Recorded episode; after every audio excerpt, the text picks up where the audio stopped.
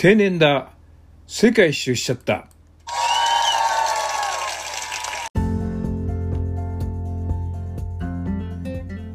皆さんこんばんは。1週間のご無沙汰です。定年だ。世界一周しちゃった。第11話です。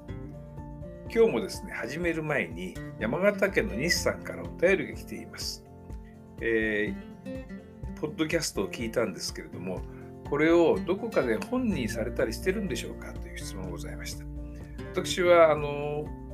ブログにですね、この体験記を公開しておりますし、それからいろいろなところで講演会をした時の、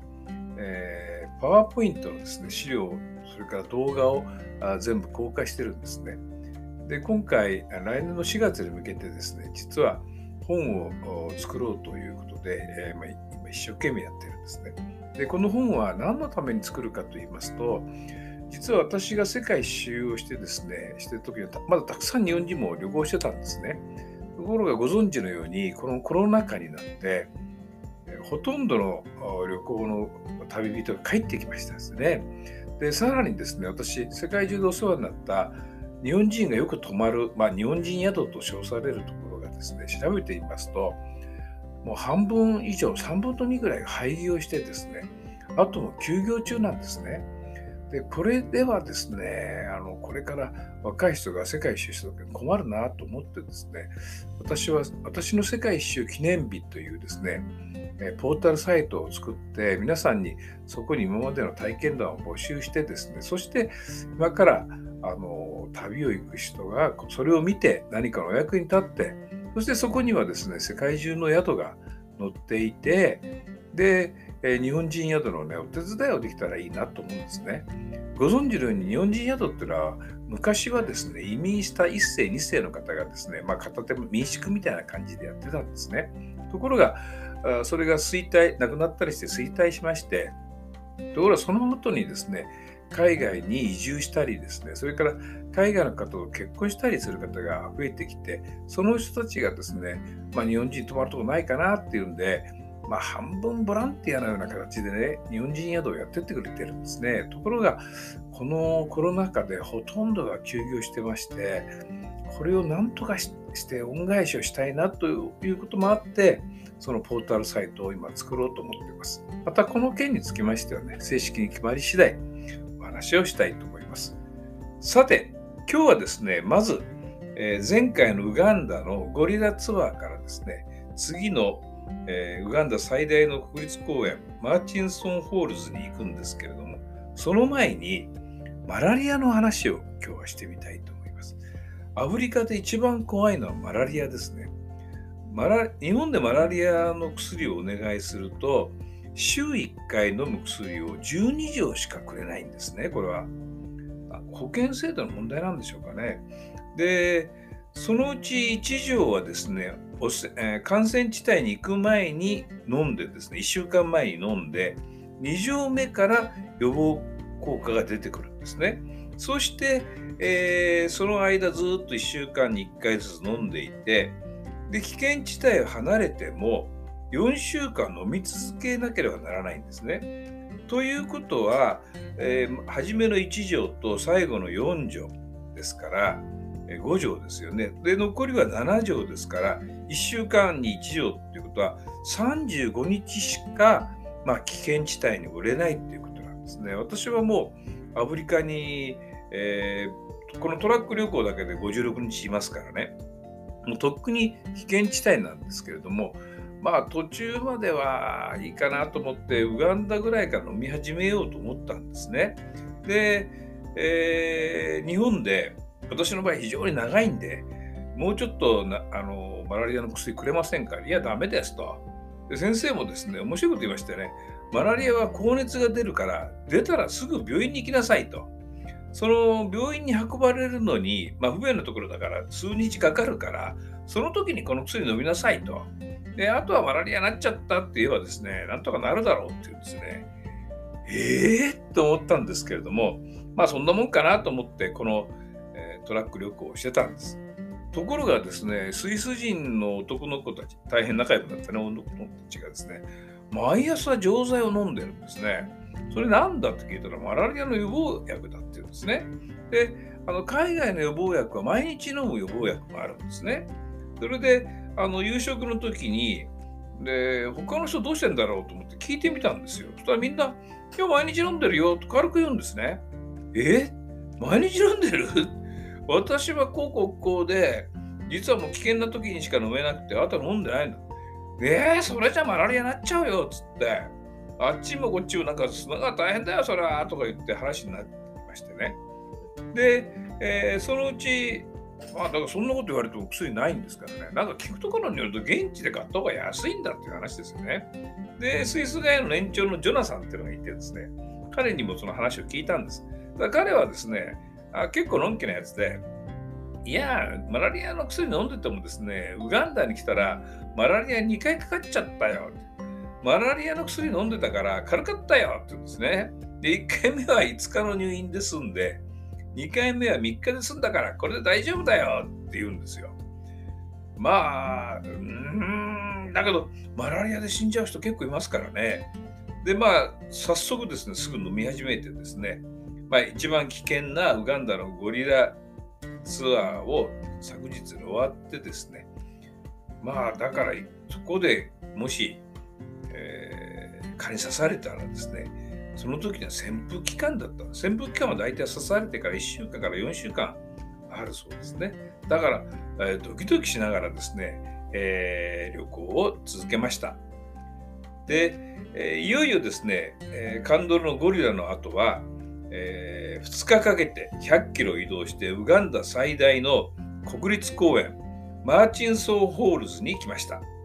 ここではまずサイを探しにですね、ゲームドライブをします。サイっていうのはご存知のようにものすごく大きいですよね。まあ、ダンプカーとは言わないけれども、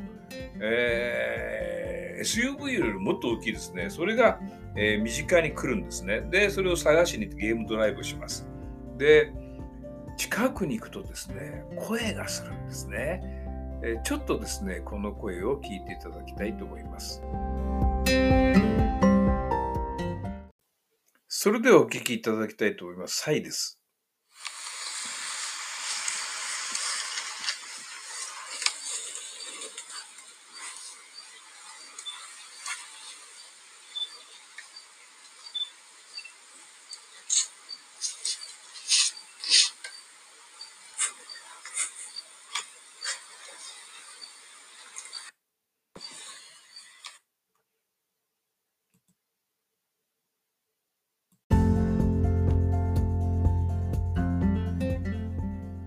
わかりましたかね？最後のふーんっていうのがサイの声なんですね。で、これはあの、ちょっと女性の方には申し訳ないんですけど、あの、サイがですね、えー、交尾をしてたんですね。それでその時の声でした。まあ、こういう具合にですね、えー、近づいていくんですけど、やっぱりそのガイドがね、危ないって言うんですね。だから近くまで行くんだけども、で、時々ですね、こう向こうにサイがいるからみんなガイドに連れて行くでしょ。でパッと振り向くとですね別のサイがですねこっちにこう襲ってくるとは言わないけど走ってくる場合があるんですね。だからやっぱり何ていうんですか自然ってのは危ないんですよね。だけどまあその分近くに寄れるともう本当に大きいし声も聞こえてあの動物園とは違ってですね本当に生き生きしていますね。びっくりするぐらいです。で、えー、その際のゲームドライブが終わってですね、今度はですね、ゴリラツアーではなくて、このチンパンジーツアーに行きました。で、チンパンジーもですね、2班に分かれて、まあ、ゴリラほどあの激しい森の中に入りませんけれども、それでもやっぱり探しながらね、えー、行きます。で、これもですね、ゴリラじゃないや、チンパンジーの声を聞いていただきたいと思います。チンパンジーの声です。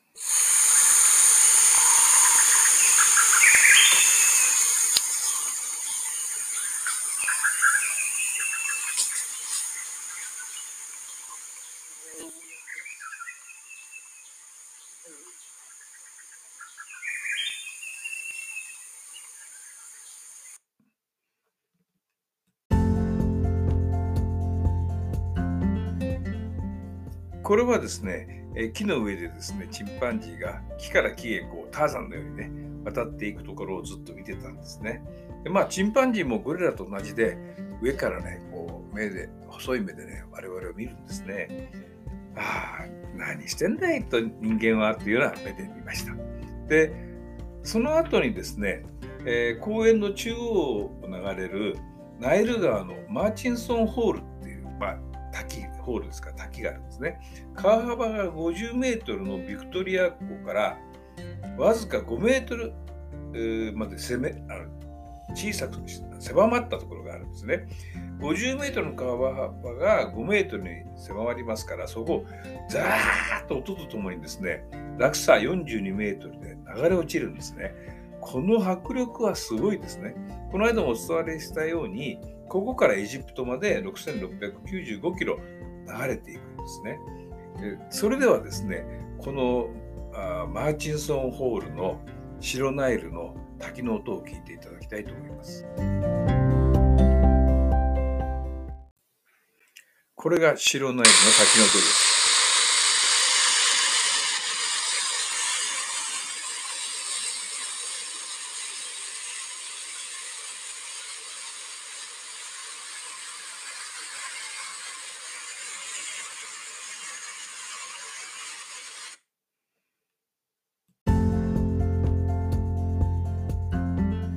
すごい音ですよね。これ本当はあの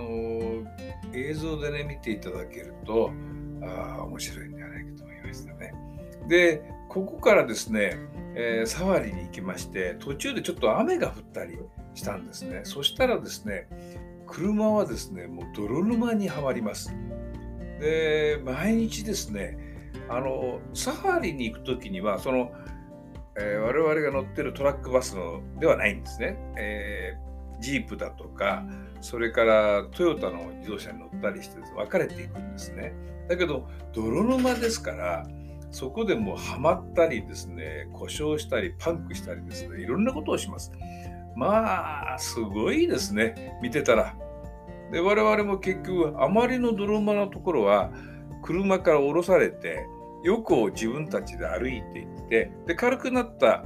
ジープみたいなのがずっと後から追いかけてきて我々をもう一回乗せるということなんですね。で、えー、いつものようにやっぱりあのそのジープから降りて歩いてると若いやつらはですね裸足で歩いたりですねまあほとんどがみんな私もそうですサンダルなんですけどもまあ雨の中キャッキャ言いながらですね歩いていきます。でいよいよ最後の町ナイロビが近くなってきました。でアフリカの街にはですね、ご存知のように日本の中古車がたくさん走っていますえ。ボディにはですね、えー、なんとか紹介とか、なんとか幼稚園とかですね、えー、そういう名前がそのまんまなったやつが、ね、走ってるんですね。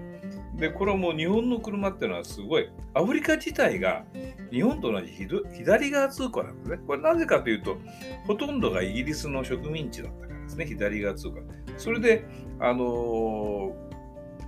中古車を輸入するのにすごい楽なんですね。で、人気がありますから、よく日本でもありますよね。えー、トヨタの車盗まれちゃって、で、ばらしてアフリカに持ってきて組み立てる。それはもう左側通行で、あのみんなものすごい、もうトヨタっつったら、ああ、大丈夫だっていう、ものすごい中古でももうこれは走らないだろうと思うような車までが走ってますからね。すごい人気ですよね。あ大したもんだなと思いました。で、まあ、あの、だんだん旅行の最終日が見えてきましたので、えー、宿ではですね、みんな次はどうするんだとかね、あのこの旅行が終わったらどこ、私は友達のとこ行くとか、私もどこどこ行くとか、それでみんなネットでですね、次の予約をしたり、え交通手段を探したりします。そして最後、えー、ケープタウンからケニアまで、えー、9カ国56日間1万4000キロの旅もいよいよ終わることになります。この話はまた来週させていただきます。今日も、えー、聞いていただきありがとうございます。定年だ。世界一周しちゃったです。また来週お会いしましょう。ありがとうございました。